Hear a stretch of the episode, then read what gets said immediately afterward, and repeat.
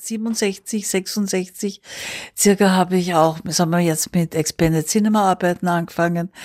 Und ich dachte mir, ich, eigentlich möchte ich mir für diese Zeit, die jetzt kommt, einen eigenen Namen aussuchen. Ich dachte, jeder Mensch hat eigentlich vielleicht das Recht auf einen eigenen Namen, den er sich selbst geben will, mit dem er sich dann identifiziert und sagt, das ist vielleicht ein Zeichen oder ein Signal auch für die Zukunft. Waltraud Lehner, so ihr Mädchenname, ist 1967 27 Jahre alt und heißt Höllinger, nach ihrem ersten Ehemann, von dem sie bereits geschieden ist. Wali war ein Nickname von mir schon in Linz, also als Jugendlicher. Sie lebt 1967 in Wien und steht am Beginn ihrer künstlerischen Karriere.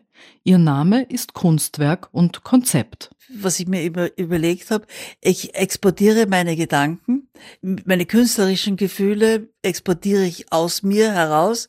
Ich selbst exportiere mich auch raus und ich gehe aus dem Hafen so quasi. Also Export hinaus in die wilde See, aufs weite Meer. Und darum habe ich mir dann Export zugelegt, dann, was natürlich auch noch dazugekommen ist, dass es auch sehr leicht zu merken ist, dass es wirklich so wie ein Brandname ist und, und man das auch so verwenden kann. Wally Export darf nur in Großbuchstaben geschrieben werden.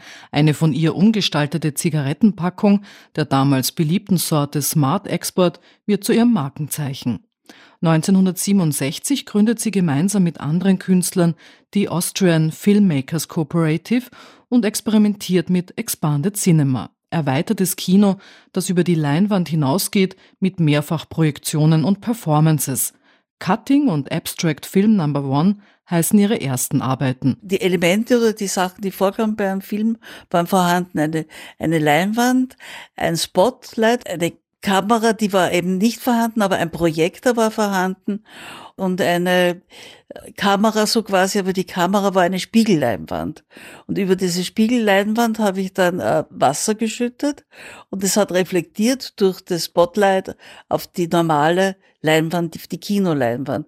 Man hat so eigentlich jetzt einen Kinofilm in abstrakten Mustern herstellen können. Expanded Cinema hat nicht nur die Grenzen zwischen Leinwand und Aktion, zwischen Film und Performance durchbrochen, sondern auch die zwischen Künstlern und Publikum. Und das war auch die Haltung, meine, meine Haltung so, das gibt da so kein Auto richtig und dieses Copyright und diese ganzen Sachen.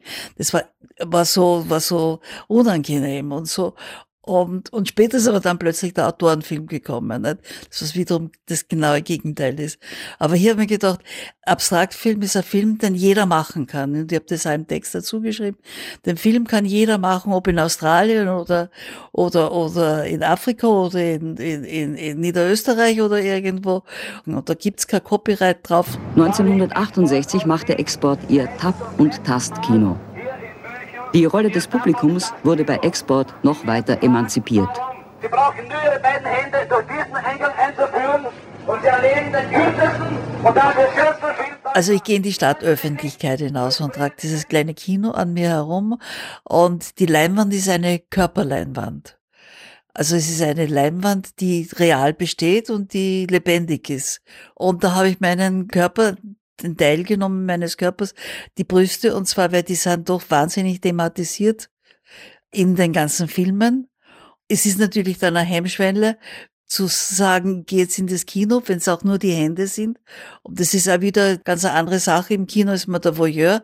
Jetzt ist aber die Öffentlichkeit der Voyeur, der den betrachtet, der ins Kino geht, beobachtet. Hier wird natürlich auch die ganze Welt der Pornografie kritisiert und dieser Voyeurismus, der in der Pornografie geschürt wird. Gabriele Schor, Direktorin der Sammlung Verbund, hat mit einem Buch und einer Ausstellung den Begriff feministische Avantgarde geprägt. Das Tap- und Tass-Kino, bei dem Peter Weibel die Passanten zum Krapschen motivierte, zählt zu den provokantesten Aktionen der Künstlerin. Die Frau ist hier, so meint das Wally Expert, nicht mehr ein Objekt, Sexobjekt, sondern fungiert als ähm, ja, Subjekt.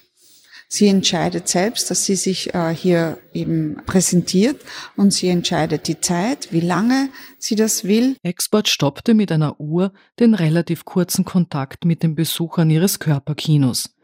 Die für sie stärkste Erfahrung war dabei nicht die Berührung ihrer Brüste. Wir haben einen Blick gehabt. Auf einmal ist ein Blick da gewesen, wie ein Kinoblick fast. Man schaut Subjekt, das Objekt, was ist man jetzt? Subjekt, Objekt, austauschbar für jeden, für jeden beiderseitig oder was und so. Und das haben wir uns den Blick so angeschaut und ganz intensiv, diese 33 Sekunden. Und mit dem habe ich überhaupt nicht gerechnet. Das habe ich aber auch gar nicht bedacht vor, dass es so sein wird oder irgendwas. Mit sexuellem Voyeurismus spielt auch die Fotoperformance Genitalpanik aus dem Jahr 1969. Das Bild hat Kultstatus und steht für Exports feministischen Aktionismus, so Gabriele Schor. Wo sie eine Lederjacke anhat, ähm, eine Jean im Schritt offen, die Beine gespreizt, sitzt sie hier und hält auch ein Gewehr in der Hand, ziemlich zersauste Haare dunkler Blick. Es war sicherlich eine Grenzüberschreitung, aber die Grenzüberschreitungen waren für mich und auch andere Künstler und Künstlerinnen etwas Normales, weil sonst hätte man ja nicht weitermachen können. Man musste Grenzen überschreiten. Das ist, das war ganz klar, das war ganz selbstverständlich. Aber man musste Grenzen nicht nur überschreiten, man musste sie auch verschieben, niederbrechen. An und für sich war das Ganze grenzenlos und utopisch. Das war so der 60er Jahre Gedanke mit der Grenzenlosigkeit und der Utopie. Grenzüberschreitend sind die Körperperformances mit Schlägen, Tätowierungen und Selbstverletzungen, wie bei Remote Remote aus dem Jahr 1973. Wally Expert schneidet mit einem Stanley-Messer in das Fleisch unter ihren Fingernägeln. Zwischendurch hält sie die blutenden Hände in eine Schüssel voll Milch. In einem Text zu dieser Arbeit schreibt sie, ich nage mein Selbst von mir dem Körper Schmerzen zuzufügen, ist etwas, was ich hier gezeigt habe. Aber der Schmerz, den habe ich mir nicht selbst zugefügt. Weil der Schmerz, den ich erleiden musste, körperlich und seelisch, ist ja durch ganz andere Regeln gekommen. Das sind durch die Regeln der Gesellschaft, die Regeln der Politik, die Regeln, die mich umgeben, in den Regeln, in denen ich drinstecke, wie ein erstarrter Körper oder irgendwas und so. Und die fügen mir ja eigentlich den Schmerz zu Ihre performativen Verstörungen werden auch international wahrgenommen. Die Kunstkritikerin Gabriele Schor verweist auf ihre Bedeutung für die feministische Avantgarde der 60er und 70er Jahre. Bali Export ist, wenn man so will, diese Übermutter der feministischen Kunst. Und sie hat auch eine Art Manko erkannt, auf welche Künstlerinnen sollen Künstlerinnen ihrer Zeit überhaupt zurückgreifen, ja? Wo ist die Tradition der weiblichen Kunst? Und wie wird der weibliche Körper dargestellt und in der Kunst verhandelt? Also es gibt eine lange Tradition des männlichen Blicks, aber wo ist der weibliche Blick auf den weiblichen Körper? Oder wie zeigen sich Künstlerinnen selbst? Sie hat gesagt, sie hat ihren Körper in ihren Aktionen eingesetzt als einen Zeichenträger oder als einen sozialen Code. Der Körper ist das Medium ihrer künstlerischen Arbeit, ihre Ausdrucksformen sind vielfältig, alle neuen und verfügbaren Technologien kommen zum Einsatz. Vor allem die Fotografie war für Künstlerinnen ganz wichtig, weil da konnten sie zum einen diese langen Tradition der Malerei, die sehr männlich besetzt war, Abschied nehmen. Und andererseits konnten sie sehr leicht im Alltag vor der Kamera mit Selbstauslöser die Rollenspiele machen also da ist es einfach um etwas gegangen und die, die haben gebrannt und die wollten äh, etwas mitteilen, eine Message rüberbringen. Ja, genau, das stimmt. Genau, das war ja diese Sache, dass man einfach nicht besetzt, männlich besetzte oder historisch besetzte Medien verwendet hat, damit man eine eigene Selbstdarstellung finden kann, über das Medium dann ausgedrückt. Aber es war auch eine andere Sache von mir, dass die neuen Medien, die waren ja irgendwie in den Gedanken schon da, aber sie waren nicht produziert. Man hat sie endlich produziert gehabt und konnte diese Gedanken dann ausdrücken. Einen Höhepunkt der Verschränkung von Technologie und Körper setzt sie auf der Biennale in Venedig 2007. Während sie liest, sind die Bilder ihrer Stimmritze zu sehen, die eine verschluckte Kamera aufzeichnet. The Voice as Performance, Act and Body. Weil es ist ein Eingriff wiederum in meinen Körper und er bleibt nicht an der Oberfläche, sondern er geht in den Körper hinein, weil ich die Stimmritze aufnehme, die Glotis aufnehme.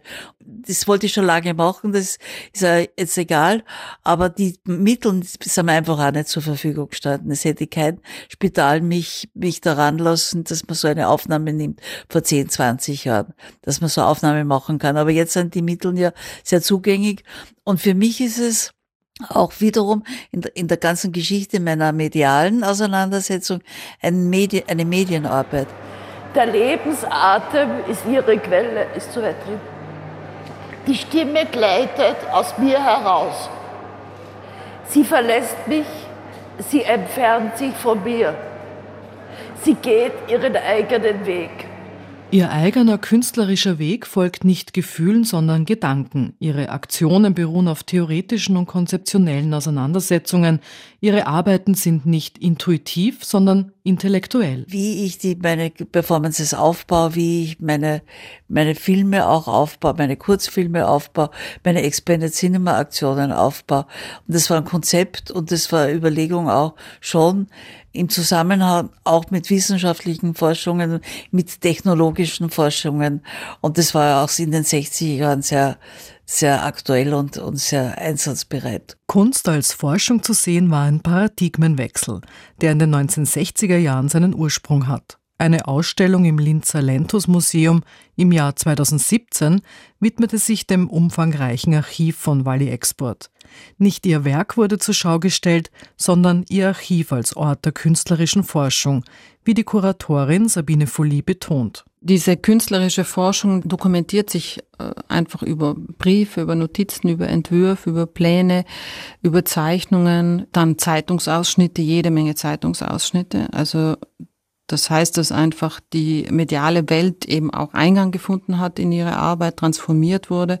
Also man, man sieht da einfach den Werdegang und die Entstehungsprozesse von vielen Projekten und man sieht auch sie als Persone, nämlich mehrere Personen, als Filmemacherin, als Performerin, als Denkerin, als äh, Medienwissenschaftlerin, als Lehrende, als politische Person etc. Das Archiv von Wally Export wurde als Vorlass von der Stadt Linz erworben und bildet den Grundstock für das Wally Export Center Linz, das im November 2017 als international orientiertes Forschungszentrum für Medien- und Performancekunst seine Pforten öffnet. Es ist ein sehr wichtiger Schritt für mich gewesen, obwohl das ja manchmal sehr schmerzhaft war sogar, das alles wegzugeben und alles herzugeben und woanders zu lagern und da wird's ganz anders gelagert oder wird's vielleicht mal später ganz anders alles ausschauen, wie ich das einmal gehabt habe bei mir. Aber es war mir wichtig, weil ich denke, das ist wichtig, was man denkt und was alles noch dabei war, um die Kunstwerke zu machen. Und dass man mich natürlich dann auch dadurch besser kennenlernt. Aber das andere war, ein anderer Teil war für mich wichtig zu vergleichen dann mit anderen Künstlern aus dieser Generation, die genauso mit Konzeptkunst gearbeitet haben oder mit Feminismus. Wo waren hier die Gedanken angesiedelt? Gibt es da kulturelle Unterschiede? Wahrscheinlich sicherlich. Das ist ganz klar. Aber warum gibt sie, sie es und wie drückt sich das aus?